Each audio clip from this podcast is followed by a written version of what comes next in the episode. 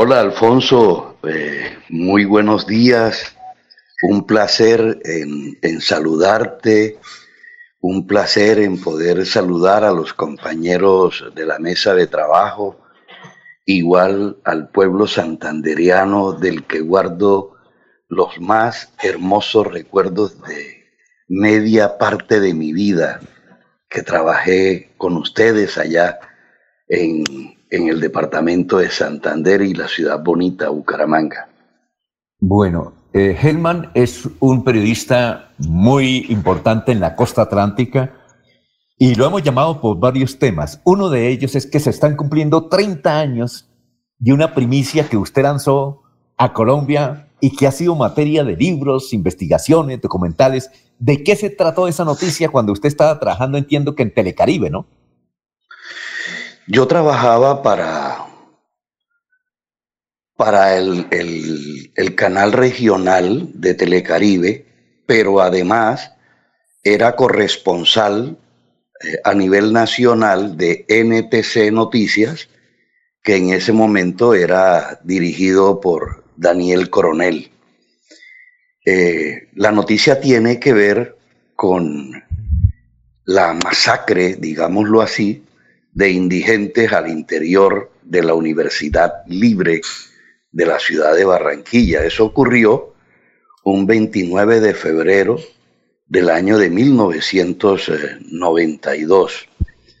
Aquí, eh, mi estimado Alfonso, vale recordar que en el anfiteatro de la universidad fueron encontrados 11 cadáveres de personas asesinadas con arma contundente a trancazos y tres cuerpos que registraban heridas con armas de fuego. Eh, ¿Por qué se pone al descubierto este hecho? El sábado de carnaval, era viernes, víspera para sábado de carnaval, a la medianoche, pasan por la universidad que quedaba en ese momento en la carrera 46 entre las eh, calles 48 y la 53, Omar Enrique Hernández eh, López. Y eh, otro, otro, otro personaje de apellido Manjarres. Eh, unos celadores les dicen a ellos que si recogen cartones, ellos le manifiestan que efectivamente eh, ellos eh, recogen residuos de cartón y les dicen que en la parte posterior de la universidad, cerca al anfiteatro, hay allí una gran cantidad de cartones estos hombres ingresan a la universidad, los dos, y cuando están ya en la parte posterior que se agachan a recoger los cartones, comienzan a recibir los golpes con armas contundentes, con unas trancas, ya casi que eh, desmayados por los fuertes golpes, eh, con un brazo fracturado, Omar Hernández eh, se hace el muerto y es cuando uno de los celadores les dispara en la cabeza para darle el tiro de gracia, pero lamentablemente no logra su cometido. Asimismo, el, el otro, el otro compañero eh, de, Omar Hernández, eh, este último eh, tuvo desprendimiento de, masa encefálica, entra en un proceso de casi que de locura y finalmente eh, fallece. Eh,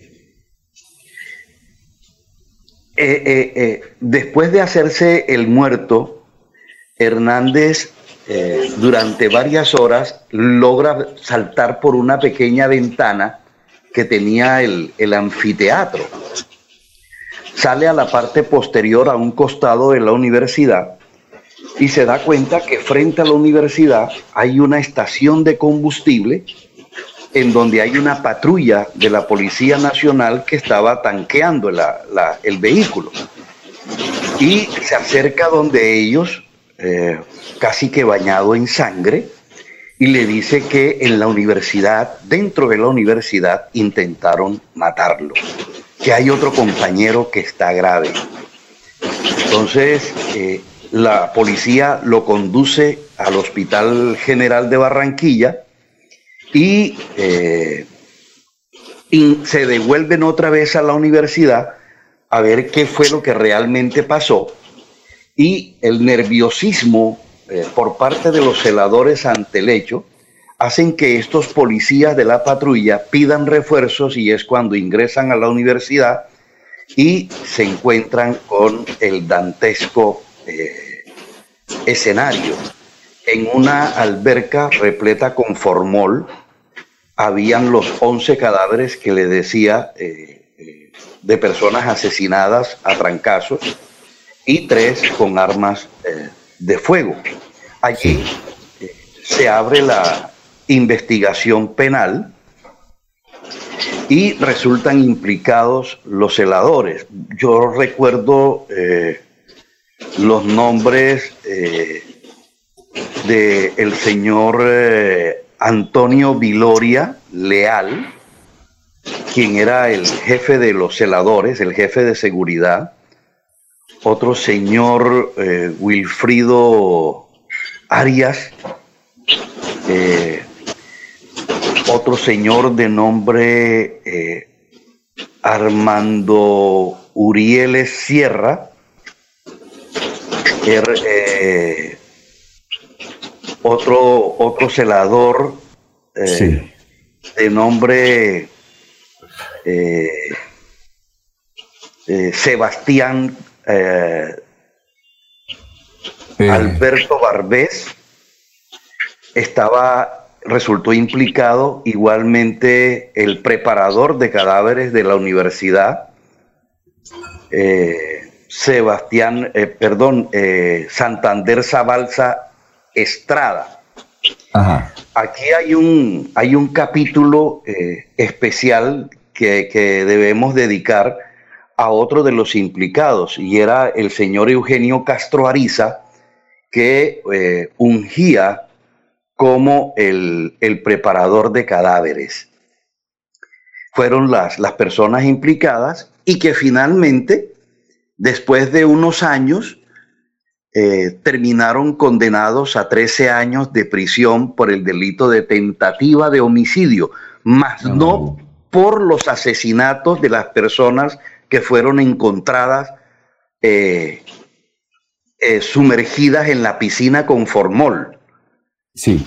Entonces, eh, esa fue la, primicia que entregamos esa mañana del sábado de carnaval, cuando la gente se disponía a, entrar en ese proceso de, de, holgorio, de fiesta eh, este caso que empañó definitivamente los carnavales, eh, no solamente de, ese año, sino de la década, y, todavía, como usted lo decía, se sigue hablando eh, de este hecho por lo demás terrible.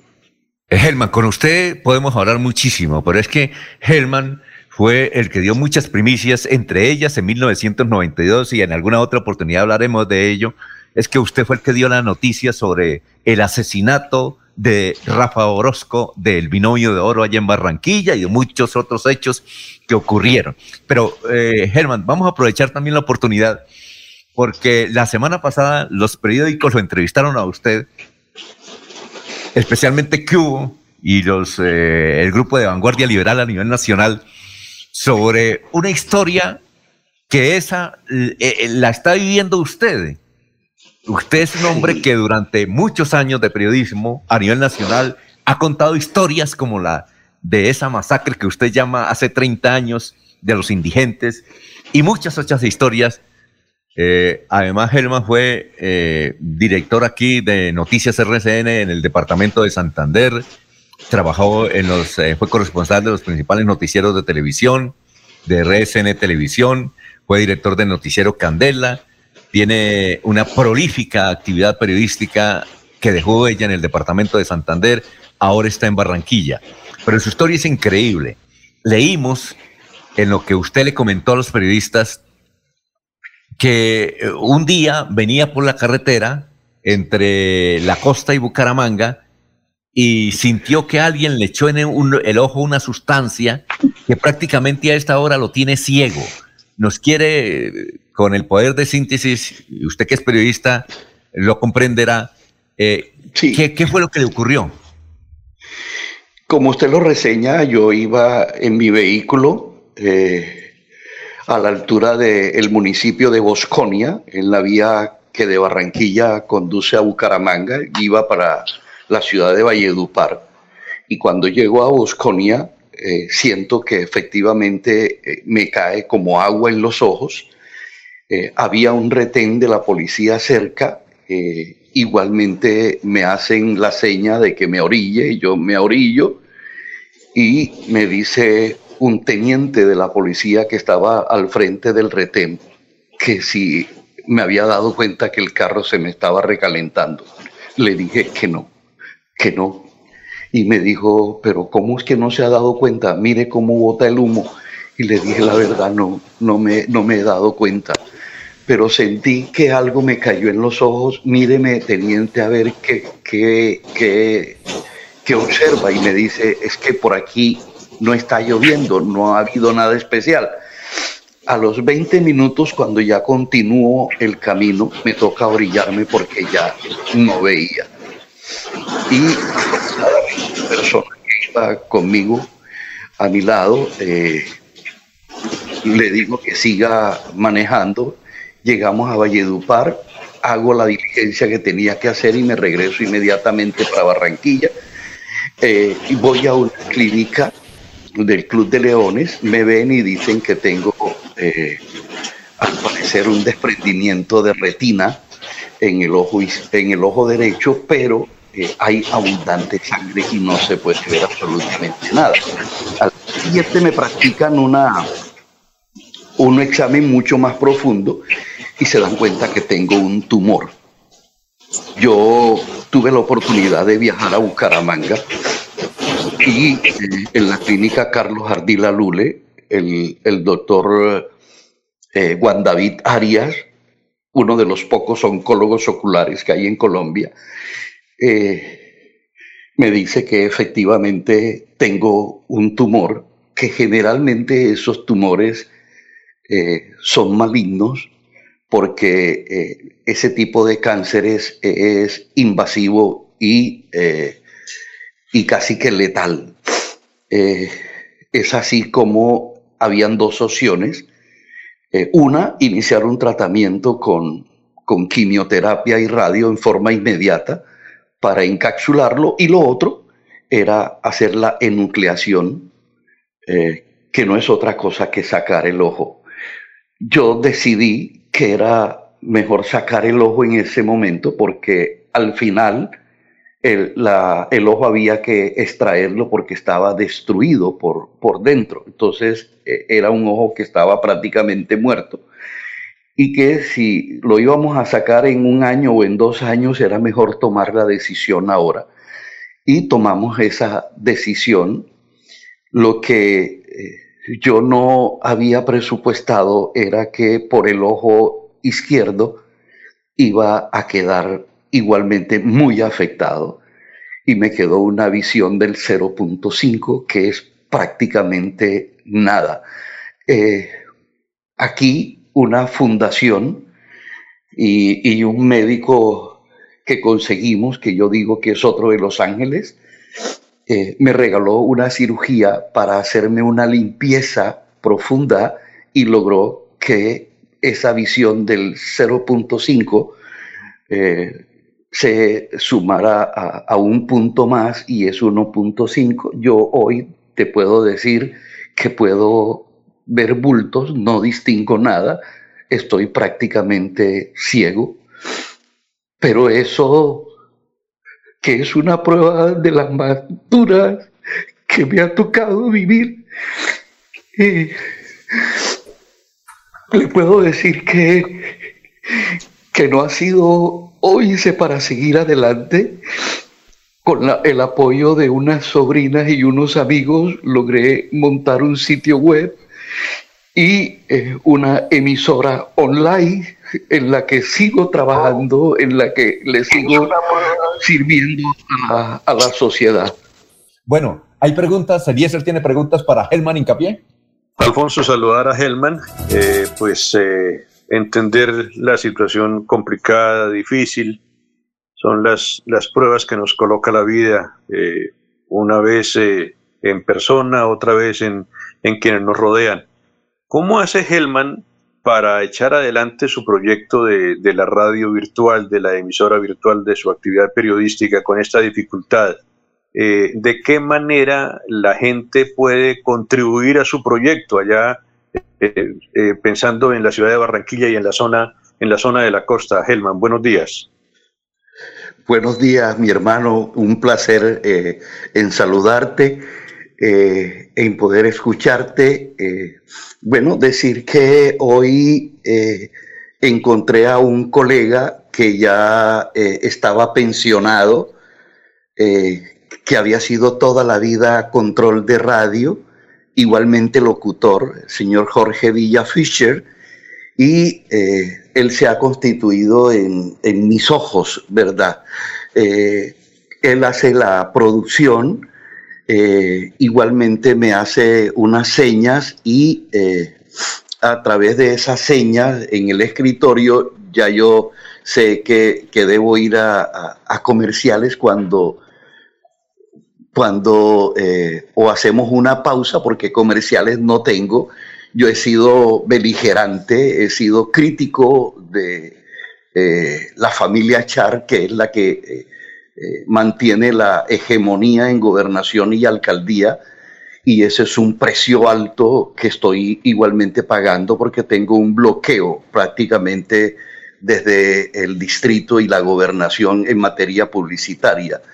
Eh, yo tengo este número de teléfono, tiene una cuenta de, de Neki, a la que puede ayudarme a hacer los aportes igual yo eh, debo eh, usar unas gotas que se llaman Dristantec y eh, otras que se me escapa el nombre porque es un antibiótico fuerte que me permite mantener una presión interna en el ojito que me quedó y que esa pequeña luz que hoy tengo no se apague. Debo echarme las gotas por las mañanas, al mediodía y por la tarde es un frasquito muy pequeño que escasamente me dura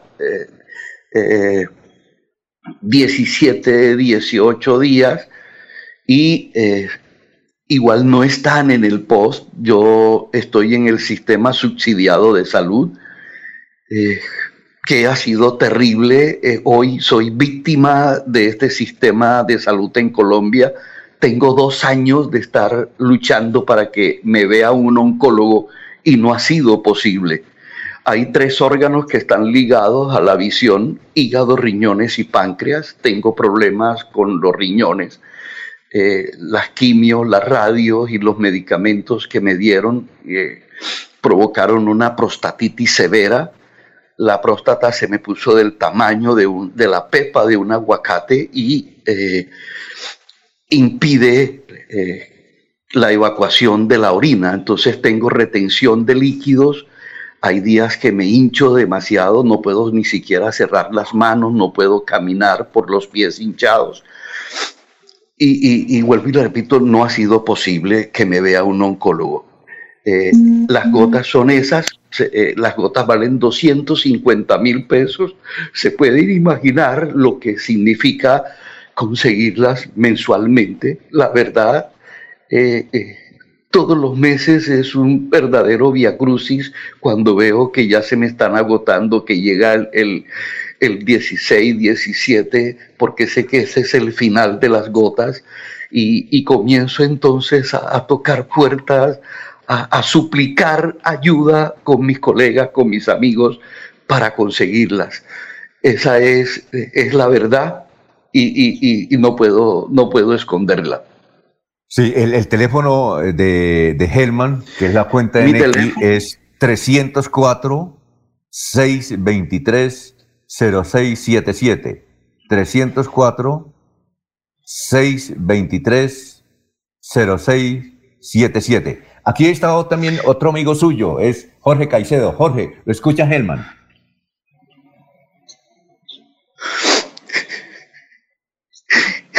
Eh, Jorge.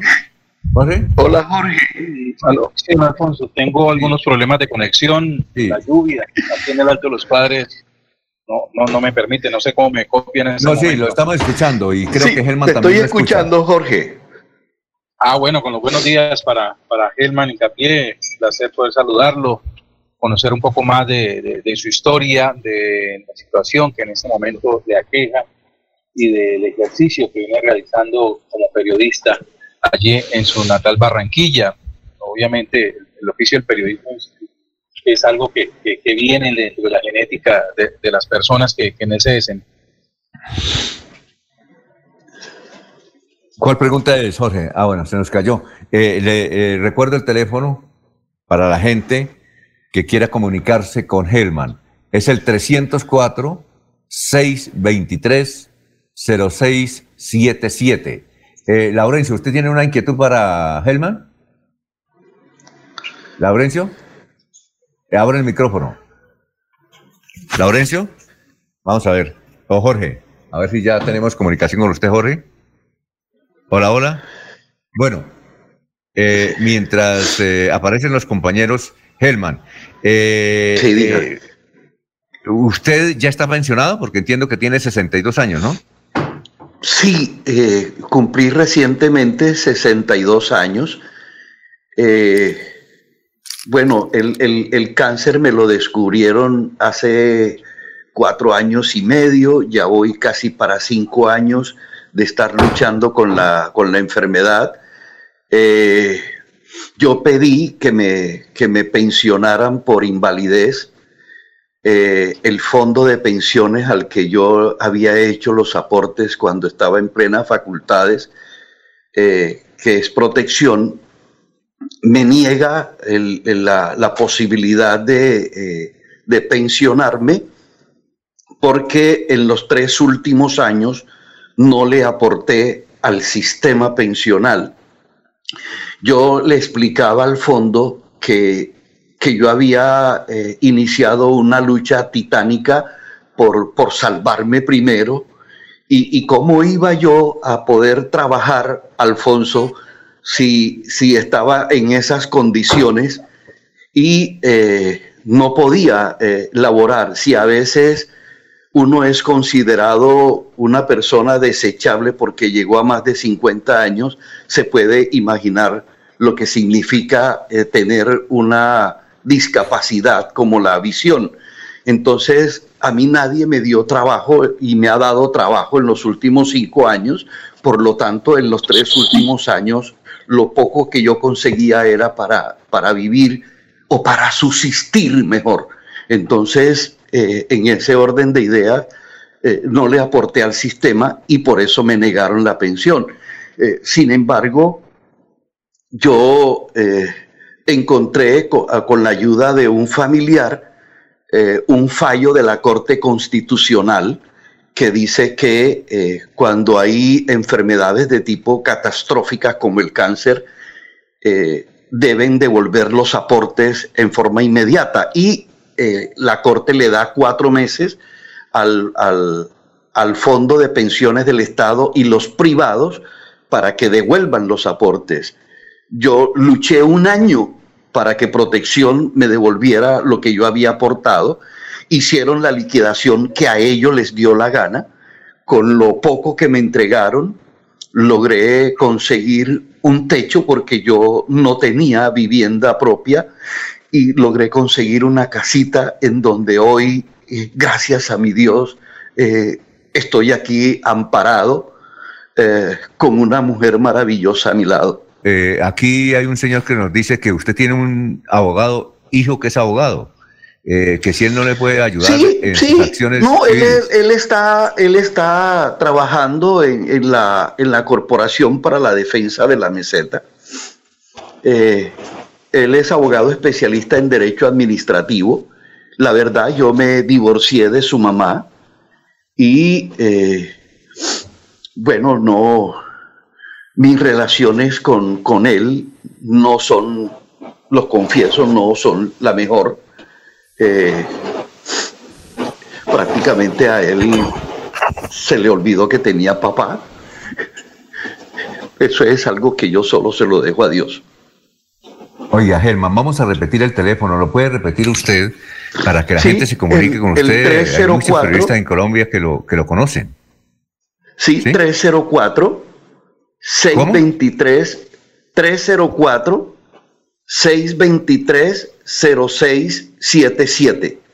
304-623-0677. ¿Y cuál es de su programa ahora? ¿Cuál es el link? El, el, link es www.hora24.co. Eh, eh, Alfonso, yo todos los días eh, transmito en directo de 2 a 3 de la tarde. Ayer tuvimos serios problemas porque aquí eh, en Barranquilla es, eh, bueno, en el Caribe, la única región donde no puede llover, donde no pueden caer unas goticas de agua porque eh, inmediatamente se va el servicio de energía. Y usted sabe lo que significa para, para un sistema online el no tener energía, se va la energía, se va el internet, se va todo. Muy bien. Eh, eh, Germán, eh, estaremos comunicándonos permanentemente con usted. Ojalá la gente lo llama. Eh, más adelante le enviaremos la noticia donde queda registrada esta entrevista que está al aire y todo lo Gracias, Alfonso. Gracias, Alfonso. Yo no tengo sino gratitud con el pueblo santandereano que me abrió las puertas, que me abrió su corazón. Como usted lo decía, fueron más de, de 22 años trabajando como corresponsal de, RCN eh, en, televisión y radio. Tuve la satisfacción de, dirigir eh, RCN, la radio. Lástima, lástima de verdad eh, esta situación que, hoy estoy viviendo. Pero como lo decía en esa publicación, a uno le cambia la vida en una y cerrar de ojos. Sí, claro, eso es cierto. Eh, Germán, muchas gracias y estaremos pendientes y ojalá que las cosas sigan mejorando. ¿De acuerdo? A usted, Alfonso, a usted, Alfonso, y, reiterarles a los santanderianos eh, su ayuda y su colaboración. Feliz día.